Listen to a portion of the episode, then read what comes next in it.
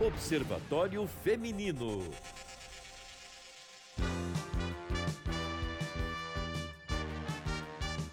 Olá, bom dia! Observatório Feminino no ar, comigo, Fernanda Rodrigues e com as minhas companheiras de sempre, Alessandra Mendes. Ei, Nanda, bom dia, bom dia para você, ouvinte, internauta que está acompanhando a gente em mais um domingo.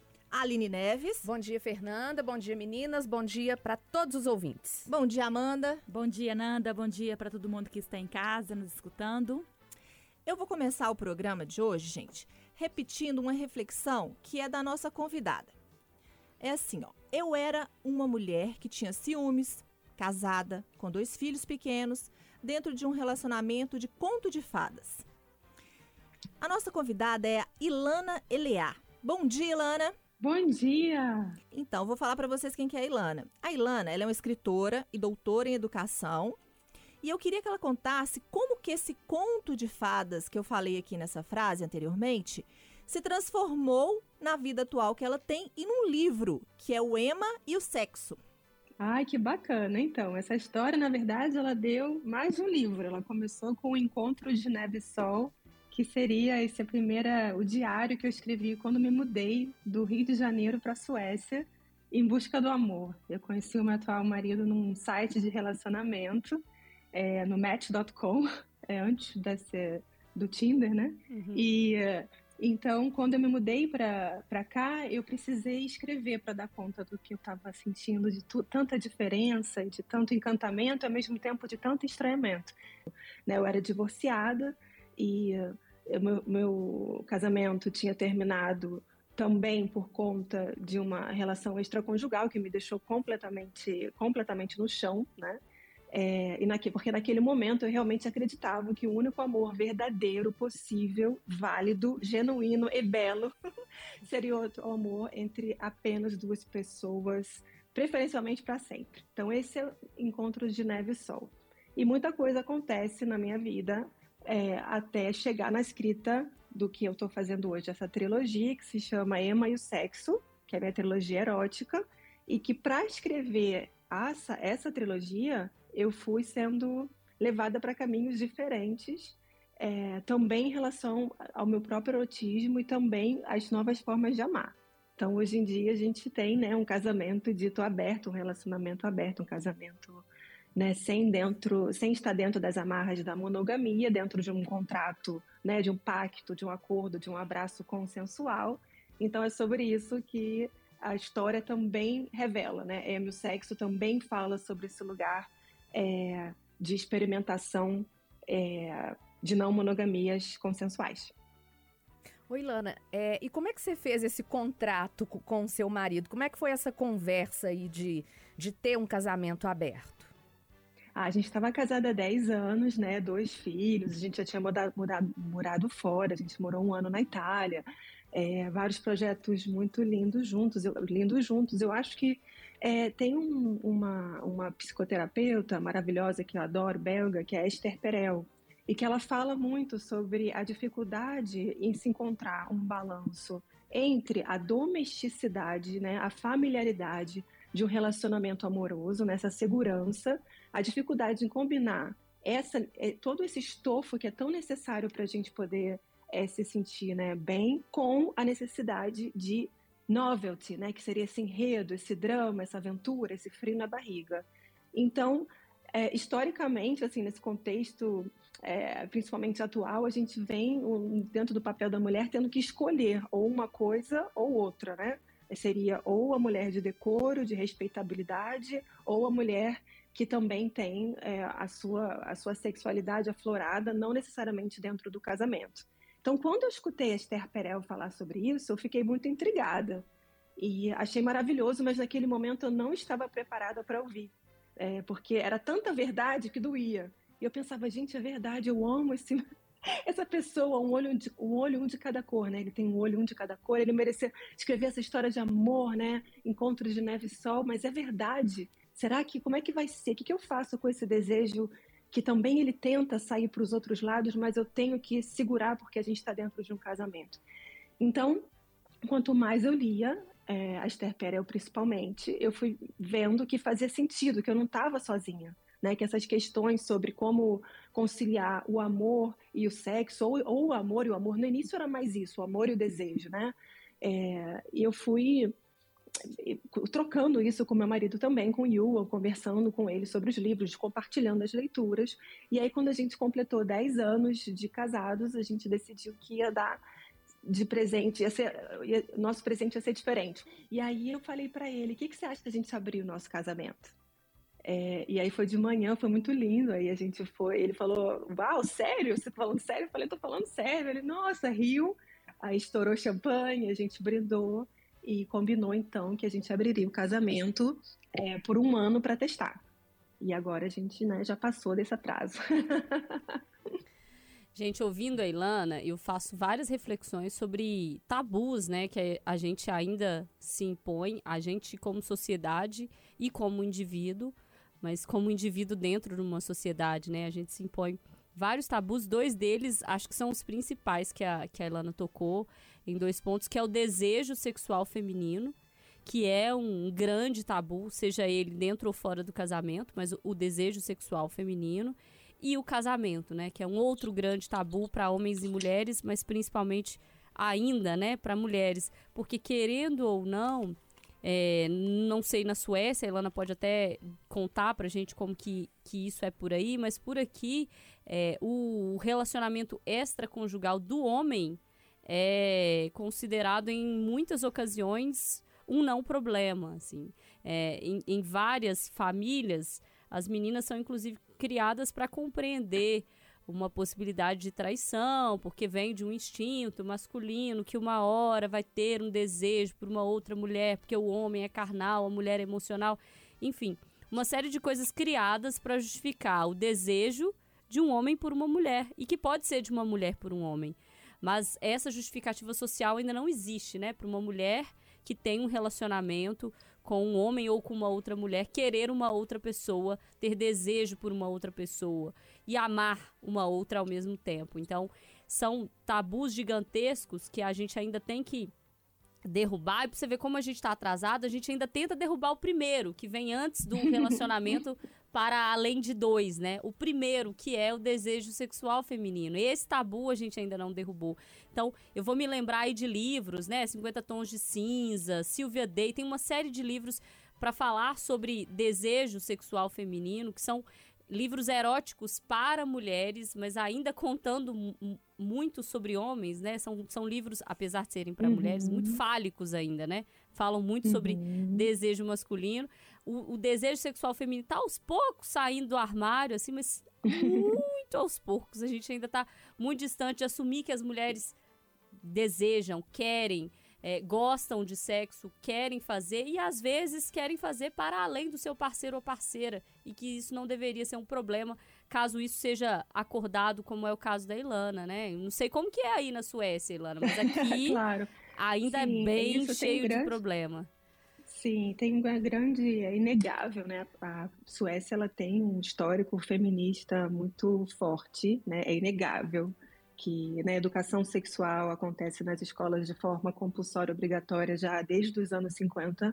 Né, foi o primeiro país né, que se tem notícia que incluiu a educação sexual nas escolas. Então, aqui, educação de gênero, né, para a questão da diversidade, ela é fundamental, ela, inclusive, até para ser bibliotecário, para dar um exemplo, né? Eu trabalhei um tempo como bibliotecário escolar, você tem que ter o certificado para as questões de gênero, para a diversidade. É, então, essa, essa coisa, essa dimensão, né, essa divisão, dessa cisão terrível e pequena e primitiva e sem nuances do que é a mulher de decoro e a mulher né, da vida, ela realmente aqui, ela praticamente não, não tem esse peso, né? É, porque vem junto, primeiro que não tem peso da religião, não tem peso né, da moralidade, é um país, os países escandinavos, ele tem, eles têm todos essa configuração de serem, é, a religião aqui não tem força, né? É, então isso é muito importante porque aí você tira o pecado, né? Você tira essa moralidade que vem de algum livro, de alguma escritura. A Suécia é um país extremamente secularizado, aqui é a ciência que importa. E as mulheres, temos uma mulher primeira-ministra, nós temos né, metade do parlamento é composto por mulheres.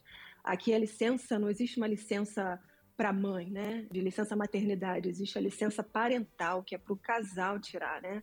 é, são 480 dias para ser dividido entre esse casal, com qual, é, independente da configuração.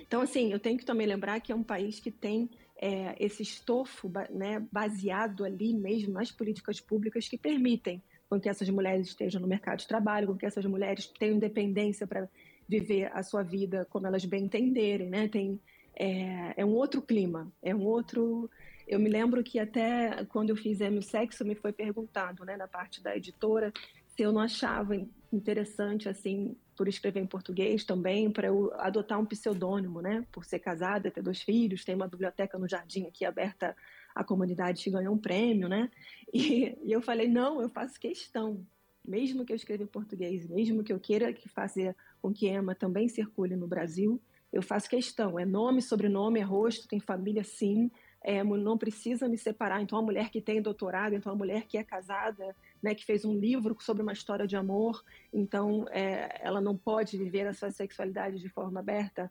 É, e eu fico vendo pelo resultado que isso aconteceu, né, atualmente no Brasil, porque saíram duas matérias assim um pouco que ganharam certa repercussão, falando que eu escolhi a, a foto do meu marido no Tinder e que gerou fortes reações e agora saiu, acho que há duas semanas atrás, uma outra falando que, né, que eu falo, eu tenho um marido feminista, temos um casamento não monogâmico é, consensual, meu marido é feminista. Colocaram esse quote, né, essa frase, e pronto, foram, é, acho que foram 30 mil likes no Instagram, só que 2.500 comentários de ódio. Então, é inegável que uma matéria dessa aqui na Suécia não teria essa repercussão, principalmente pelo tipo de comentário que foi feito. É muito louco porque, embora eu conte essa história, não adianta eu contar. As perguntas que voltam para mim são as seguintes: não, ela está fazendo isso para não perder o marido. Ela está assim, né? Ah, olha o que a pessoa não faz para não perder o marido. Calma aí, ele que poderia ter me perdido, né? Então, como assim? Eu que, né? É, então, isso volta para um muito é, muito raso, muito pequeno, sem nuances, que seria de realmente da gente explorar nossa liberdade. E a Regina Navarro Lins, no Brasil, também me oferece assim uma é, essa psicóloga incrível que escreveu Novas Formas de Amar, eu acho que é Amor na Varanda e que também faz várias lives, acho que todo domingo ela bota live para falar sobre casamento aberto, relacionamento aberto, sobre não monogamia consensual, e ela tem, sendo, tem sido de grande inspiração para eu também entender um pouco o contexto brasileiro. E aí, se eu só é... fazer um parêntese aqui, você falou da Regina Navarro Lins. Ela já conversou com a gente aqui no Observatório, já gravou, inclusive, ah! uma live com a gente. Quem quiser Olha! assistir, ouvir um pouco mais do que a Regina tem para falar, no Instagram do Observatório Feminino. Pode ir lá e conferir. Ilana, Sou super fã. eu acredito que é uma decisão do casal, né? Mas como que você acha que seria assim, você que é brasileira, decidir, né, um relacionamento aberto aqui no Brasil? É, pelo que eu percebi, assim, é, foi uma questão assim, foi um tempo para você amadurecer a ideia, né? A partir do momento uhum. em que uhum. você ouviu, se deparou, né, com, com a palavra poliamor. Mas quando amadureceu, foi uma coisa tranquila dentro de casa, né? E possivelmente Sim. até para a sociedade mesmo aí. Como que você acha, assim, uhum. aqui no Brasil, como seria? Não seria tão tranquilo assim? Pois é, eu tenho tentado acompanhar, porque assim, como eu estou aqui imersa, né, eu moro aqui há 11 anos, eu faço pesquisa aqui com as pessoas poliamorosas, eu escuto os podcasts em sueco, então no contexto né, mais britânico, eu tenho que também ter um certo distanciamento e pensar, nossa, Ilana, eu não moro no Brasil há muito tempo. Eu tento acompanhar um pouco do que está acontecendo, né, pela Regina Navarro Lins, é, e aí alguns tem alguns blogs também maravilhosos em português, como Amores Plurais, da Marcela, que inclusive é brasileira, mas mora em Portugal.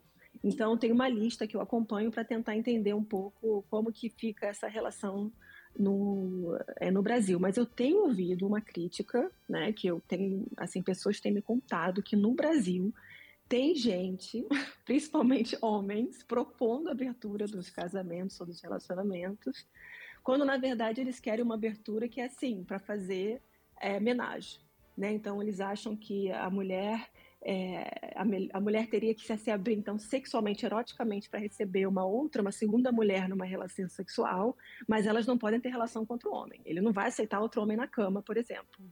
Então, tem esse tipo de revolta, sabe? Mesmo com quem está abrindo dentro de um contexto machista, de uma ideia ainda territorialista é, do corpo e do desejo da mulher, e de medo né, desse fracasso, dessa comparação, é como né? Você tá comigo, você tem que estar tá comigo só comigo, e eu não te dou opção de escolher, você tá Então você não pode nem encontre, né, outra pessoa na sua frente, outro homem. E eu, eu escuto isso como uma reclamação é, típica brasileira, que não é uma reclamação que eu escuto aqui, por exemplo. Sabe uhum. o que, que eu acho muito, muito louco? É que as pessoas estão perdendo tantas oportunidades de se conhecer, de conhecer o outro, né, de satisfazer seus desejos, porque existe muito tabu, existe muito preconceito, existe, lógico, uma cultura que a gente carrega aí e por mais assim, é, por, vou ser sincera, eu, por exemplo, leio muito sobre isso de abrir casamento, mas para mim é muito difícil ainda, por causa da minha criação uhum. religiosa, por vários contextos. Mas eu procuro, e cada dia mais estou lendo sobre o assunto, é, discuto isso com meu marido também abertamente. Olha. Claro, e não existe. É claro que eu também entendo, por exemplo, quando a, a minha vida específica né, vai para capa, né, para matéria de destaque no caderno Ela, e isso pode assustar um pouco as pessoas, porque a gente tem uma opção que é um pouco é, vamos dizer, fora da casinha. Abertíssima. É, é, né? E, e, também é importante lembrar que dentro desse espectro, né, da, da consensual não monogamy, que seria todas essas opções que você tem dentro de uma não monogamia consensual, ela parte, né, desde você poder fazer acordos como don't ask, don't tell, né? Assim, olha, eu sei que talvez, quem sabe, um dia você possa se interessar por alguém quando eu não estiver por perto. E aí, se você por acaso beijar ou ficar com alguém, e eu descobri depois, eu vou saber que não foi traição, porque a gente combinou que não ia contar um pro outro, sabe? Esse seria uhum. o, número, o número, o passinho número um, que seria aquele, né? Olha, eu, a gente até, tem gente que chama isso de monógames, sabe? Mais ou menos monogâmico. então, tem aquela proposta monogâmica, mas caso acontecer um deslize e você descobrir lá na frente, já foi dito um pro outro, não aquela mentira, né? Aquela mentira que, quando a pessoa fala que é mentira, por exemplo, se você com seu marido, né? Tem uma opção bonita, honesta, dos dois falarem, não, não é pra gente. Entendo que outras pessoas preferem desse jeito, a gente não, a gente tá bem, a gente sente tesão no outro assim, a gente talvez priorize outros sentimentos por, na, na, nossa relação. Não tô afim, isso é bonito, fica ali, não tem que mexer, sabe? Eu acho que é tão bonito a gente explorar as ampliações do discurso. Porque senão também, se a gente começa a falar todo mundo agora tem que abrir, Sim. de todas as formas, e você acaba voltando para aquele discurso único. E tem eu, que ser uma... eu sou a favor da pluralidade. É. E tem que ser um acordo, é isso, é uma conversa. Tem que ser, um tem que ser bom para os dois. Né? Tem gente dois. que combina que não, é, eu vou te avisar antes, a gente vai conversar hum. antes, não, eu não quero saber. Então, assim, existe todo a gente começou combinado. Assim, a gente começou don't ask, don't tell. Aí depois a gente foi avançando. Não é que foi assim, ó, vamos agora, vamos para casa swing, então agora eu tenho, né, meus afetos e você tem os seus. Não foi assim. Um passinho de cada vez. Eu fui seguindo o que a Esther Pera fala. Honesty without transparency. Começa assim, honestidade sem transparência. Só começar a falar sobre esse sentimento. Sabe? Olha, será que a gente está junto há 10 anos? Será que a gente vai consegue se imaginar só eu, você, você comigo por mais de 10, por mais de 20? Né? A gente não vai sentir desejo por mais ninguém. Se a gente sentir desejo por mais alguém, quer dizer que a gente não, não se ama mais e tem que terminar tudo, fazer aquela monogamia serial? Ou será que é possível conviver e, com esse sentimento? E hoje em dia, então, assim, a gente tem é, passeado, né? E transitado por essas opções. E eu acho muito lindo, estou muito encantada por, pela nossa relação por essa liberdade, me sinto muito mais respeitada enquanto pessoa, enquanto poeta, uhum. enquanto pessoa apaixonada. É, e me sinto amando, amada, compreendida e vice-versa. Ele fica, ele tá rindo assim, né? É muito engraçado. Ele fala é de, ele fala, nunca pensei na minha vida que ia passar por isso, né? De ter essa liberdade de poder, de não precisar sublimar o tempo inteiro, né? É, é, claro que a sublimação ela é necessária, né? ela acontece. Né? Isso também acho importante. Todo mundo sempre perde alguma coisa. Não existe tudo, né? Existe esse, a vida é luto, né? A vida é dor, a vida é escolha. Então também seria é, infantil, né? E não seria genuíno falar que isso é seria a cura de todos os males. Você sempre vai perder alguma coisa. Agora, qual é a perda, né? Perda não, qual é a falta que você escolhe?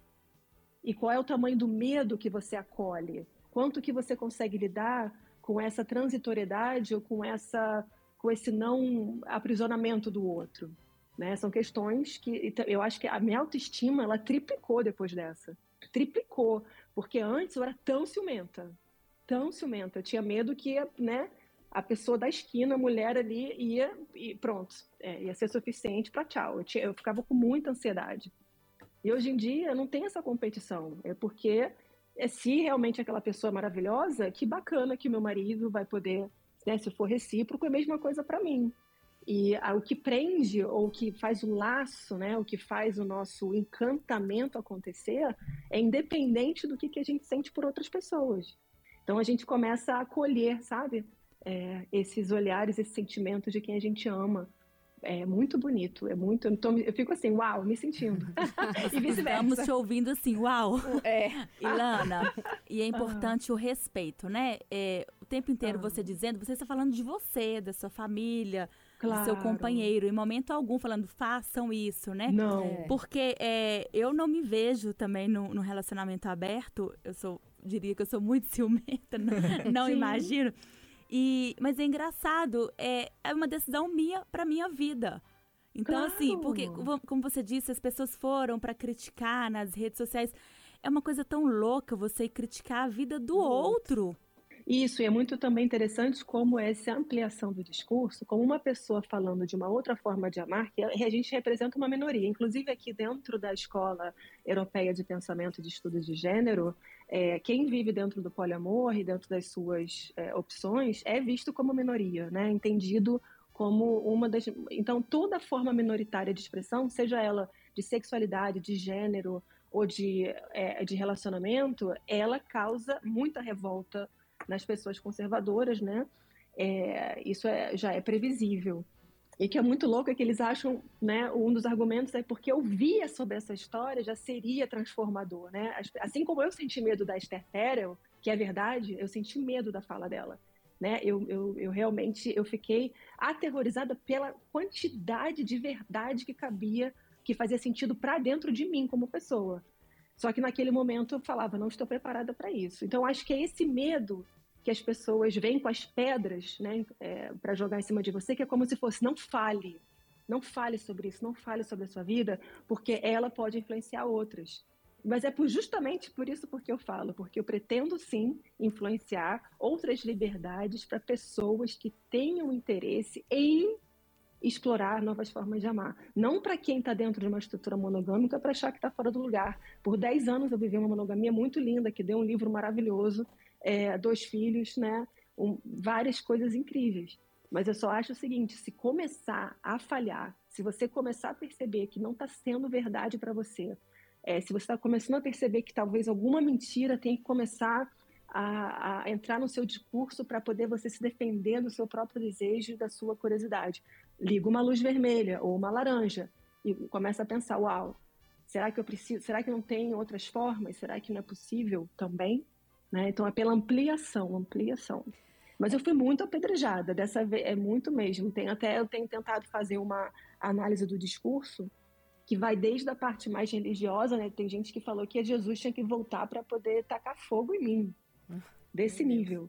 Ou pessoas que se denominavam, denominavam feministas radicais, dizendo que estavam tacando pedra em mim, né? Que eu merecia sim receber pedra. É assustador, né?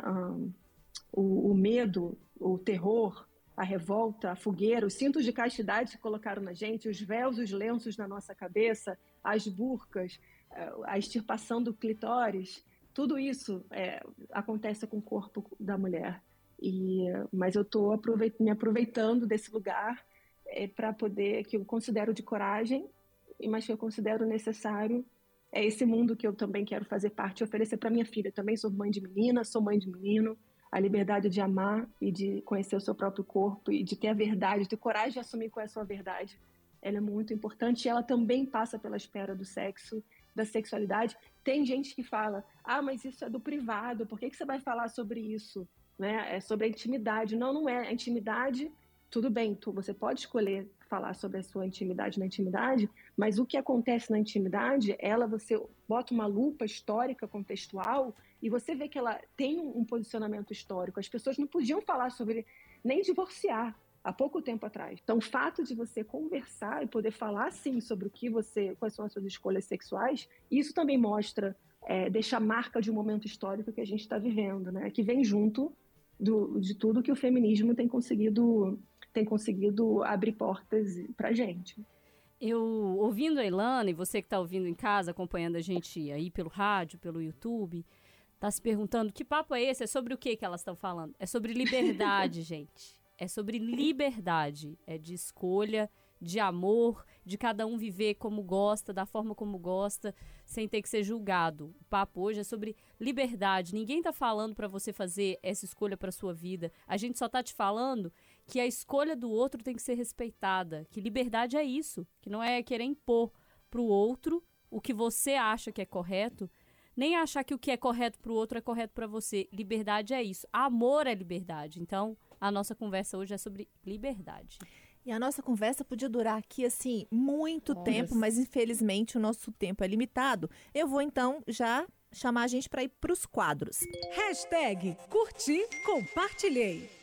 E a gente vai começar o curti, compartilhei hoje com a Ilana. O que, que você indica para a gente aí, Ilana? Eu vou indicar É Meu Sexo, o primeiro da trilogia, porque agora eu estou escrevendo o número dois. O primeiro é Meu Sexo, então conta a história de Emma, que é essa antropóloga sueco-brasileira que está fazendo mestrado na Universidade de Estocolmo e ela precisa então fazer o seu trabalho de campo no Rio de Janeiro, entrevistando mulheres poderosas que são conhecidas e reconhecidas pelo seu trabalho de empoderamento sexual com outras mulheres.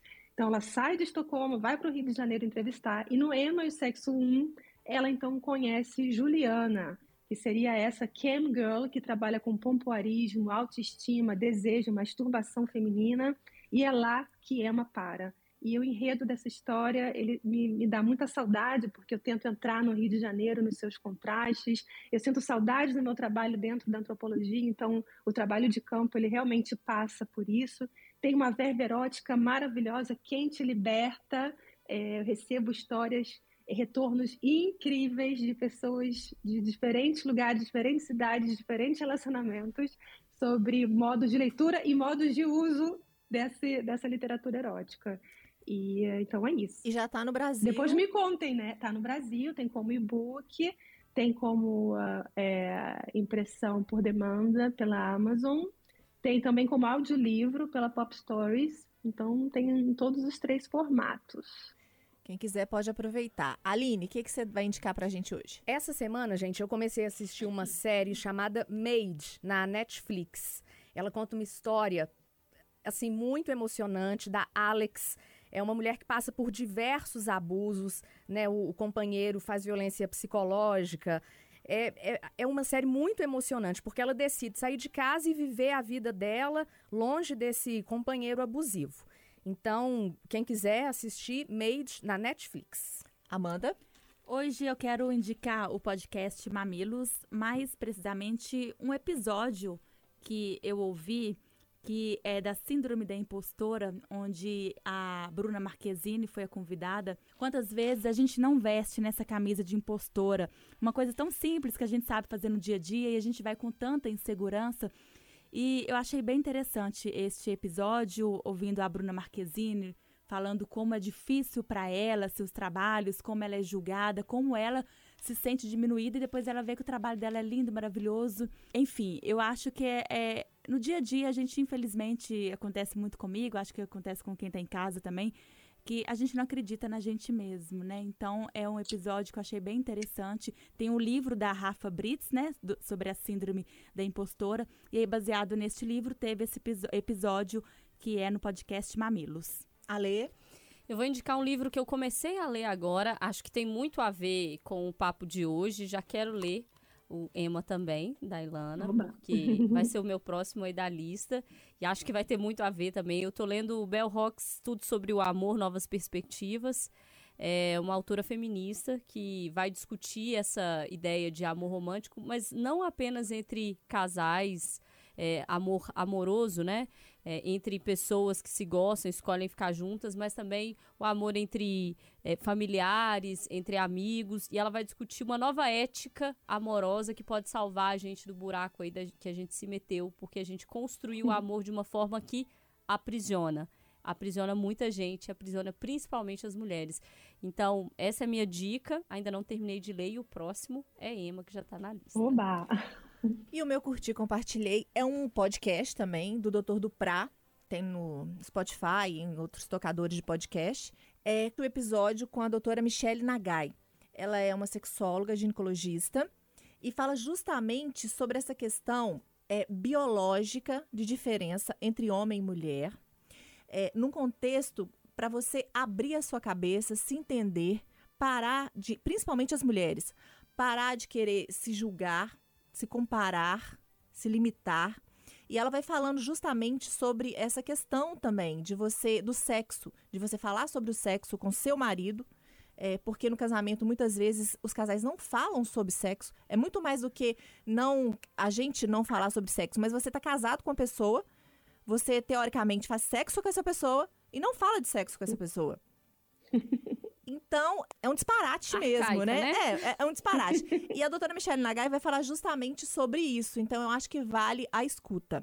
E agora eu vou agradecer aqui a Ilana. Ilana Eleá. Ilana, muito obrigada. Foi sensacional. Adorei, adorei, adorei conversar com vocês. Obrigada, Nós também muito adoramos obrigada. muito.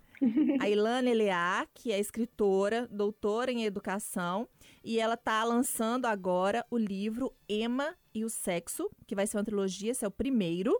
Então já tem na Amazon, tem para você audiolivro, tem também no e-book. Quem quiser, se interessa pelo assunto, quer aprender um pouco mais, fica aí a nossa sugestão. E domingo que vem a gente está de volta. Observatório Feminino.